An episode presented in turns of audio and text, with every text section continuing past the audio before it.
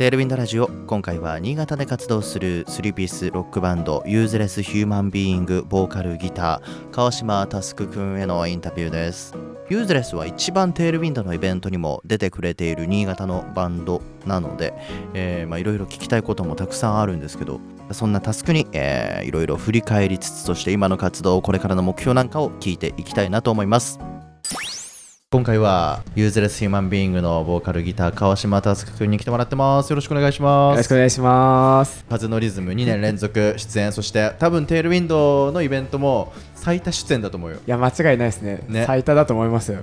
ありがとうございます。まあタスクまあどんなねまあ魅力があるのかっていうのは個人的に感じてるところはあるんだけどまあその辺の答え合わせもしながら、はい、ちょっとね useless の歴史っていうところもね触れてせっかくだからねその歴史を知った上で風のリズムも見てもらいたいよね。おおぜひぜひよろしくお願いします、はい、お願いします。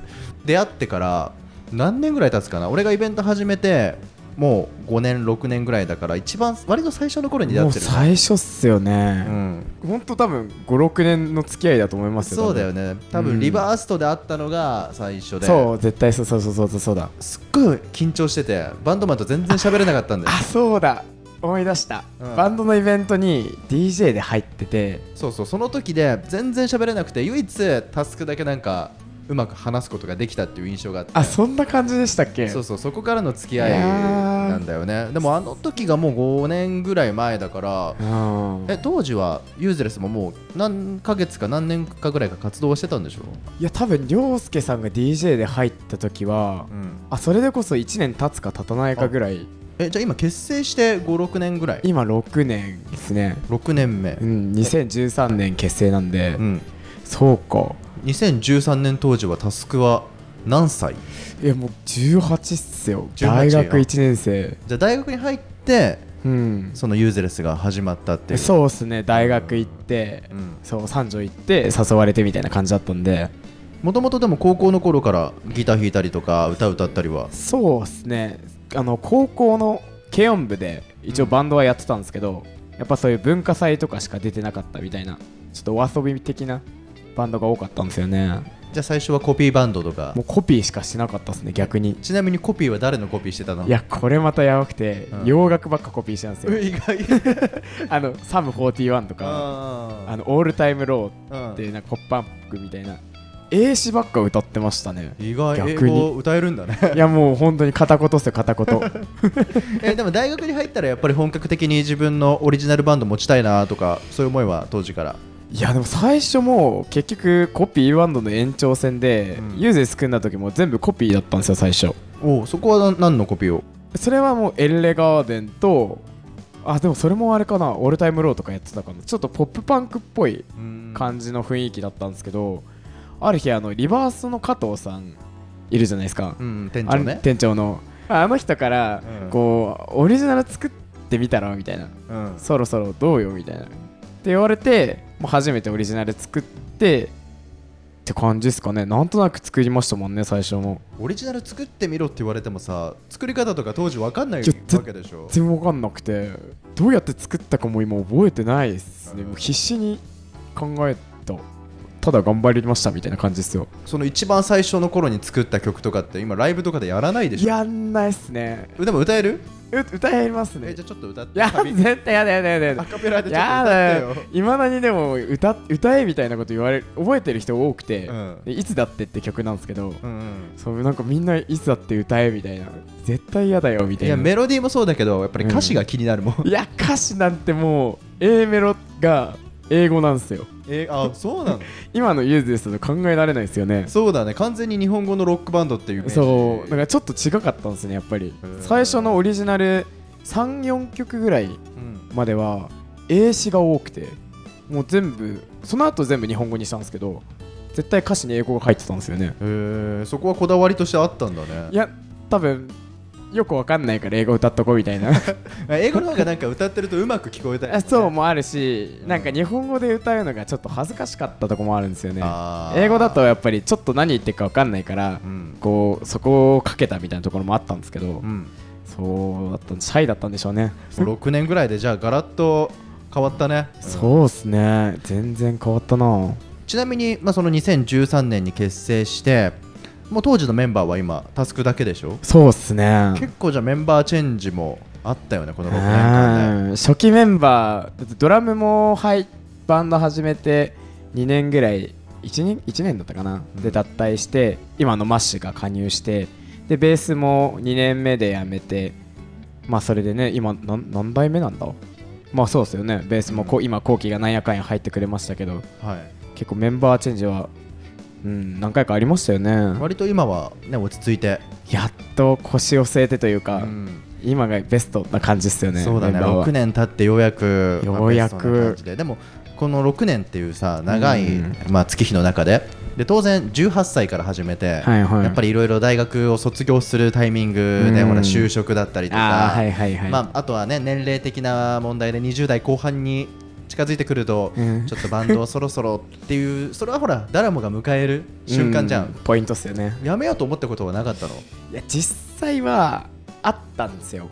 そのメンバーが例えばあのベースが前いた田辺周平ってベースがいたんですけどそれに抜けるって言われた時にその時はもうマッシュと周平と俺の状態がベストだと思ってたし、うん、うんそれでもうこれ以上のベーシストいんのかなと思ってそこで一回心を折れかけたところを後期が入ってくれて、うん、その後ツアーとか回って一回立て直したのも一つですしあとやっぱりねさっきあの涼介さんも言った通り今25なんの代なんですけどだんだん年も取ってきてねそのポイントを迎えてどこに行けんだろうなって思うこともあったんですけどやっぱりバンドしてると楽しいしということで生涯バンドマン宣言をしたんですよね僕は。してるよねライブ中によく MC とかよく言いますよね、うん、なんかもうやめたいなっていうか辛いなって思うことはあっても今はやめたいなっていうところはあんま1ミリもないっすね、うん、本当にじゃあ今ベストな状態で。いや今本当にベストっすね。一番いい状態でじゃあ風のリズムも。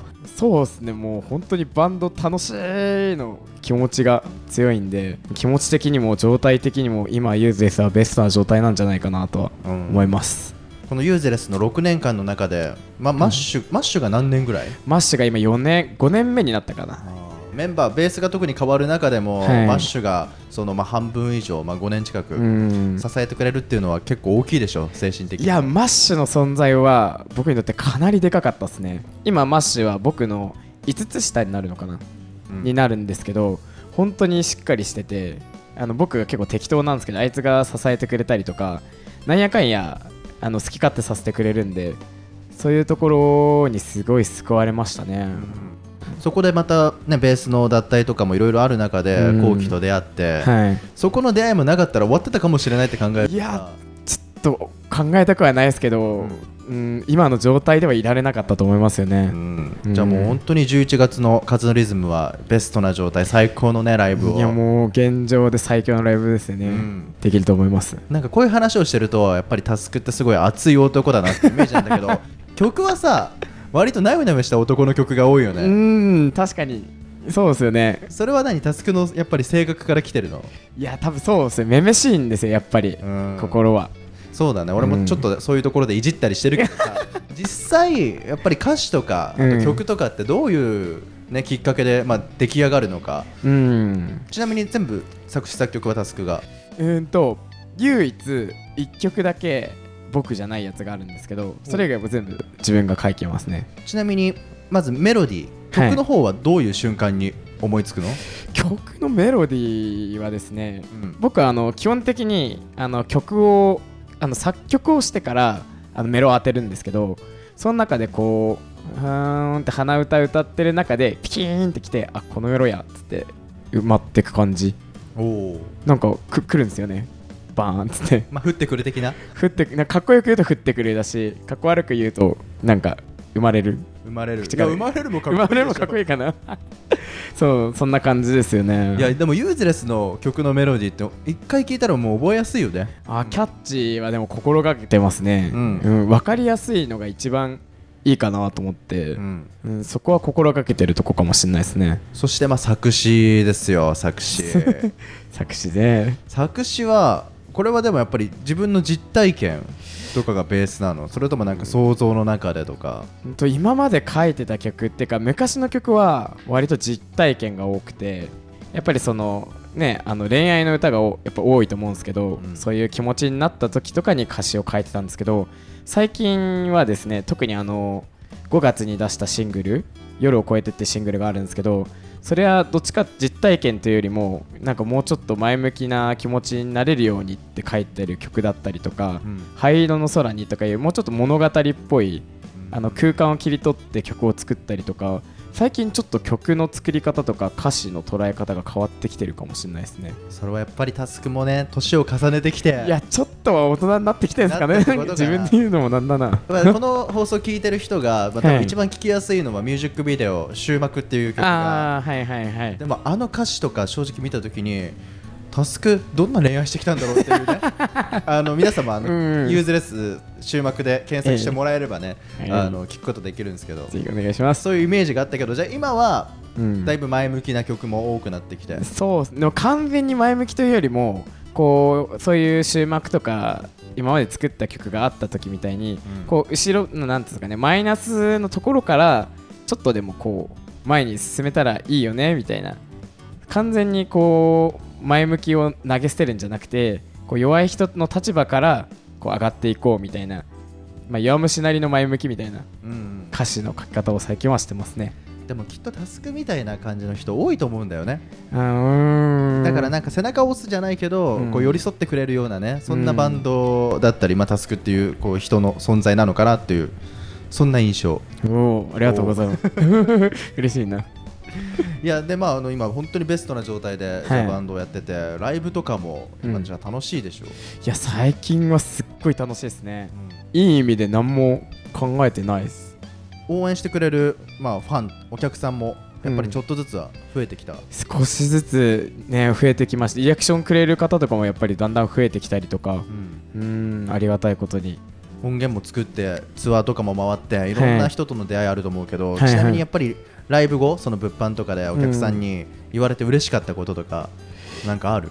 一番嬉しかったのはですね本当にあのライブ後の物販というよりもライブ終わってあのツイッターのうん。ダイレクトメッセージを送ってくれた子がいてですね、はい。と福島にライブしに行った時なんですけどもこうなんて言うんですかねこう自分はその自分の気持ちを表現するのがすごい下手であの人に気持ちを伝えるのが苦手なんだけどそのユーズでそのライブを見てすごい胸にその言葉がガーンってきて胸に響いたから自分ももうちょっと頑張ってみようと思いましたみたいなあのメッセージを頂いてあなんか自分もそうやって人の心を本当の意味で響かせることができたんだなっていうところがうん一番嬉しかったかもしれないですね。それ嬉しいねいや本当に嬉しくちょっと泣きこっちが泣きそうになりましたもんね。それをだって自分の気持ちとして、うんまあ収めとくだけじゃなくてしかもツイッターとかに投稿するわけでもなくて本人に直接伝えるっていう、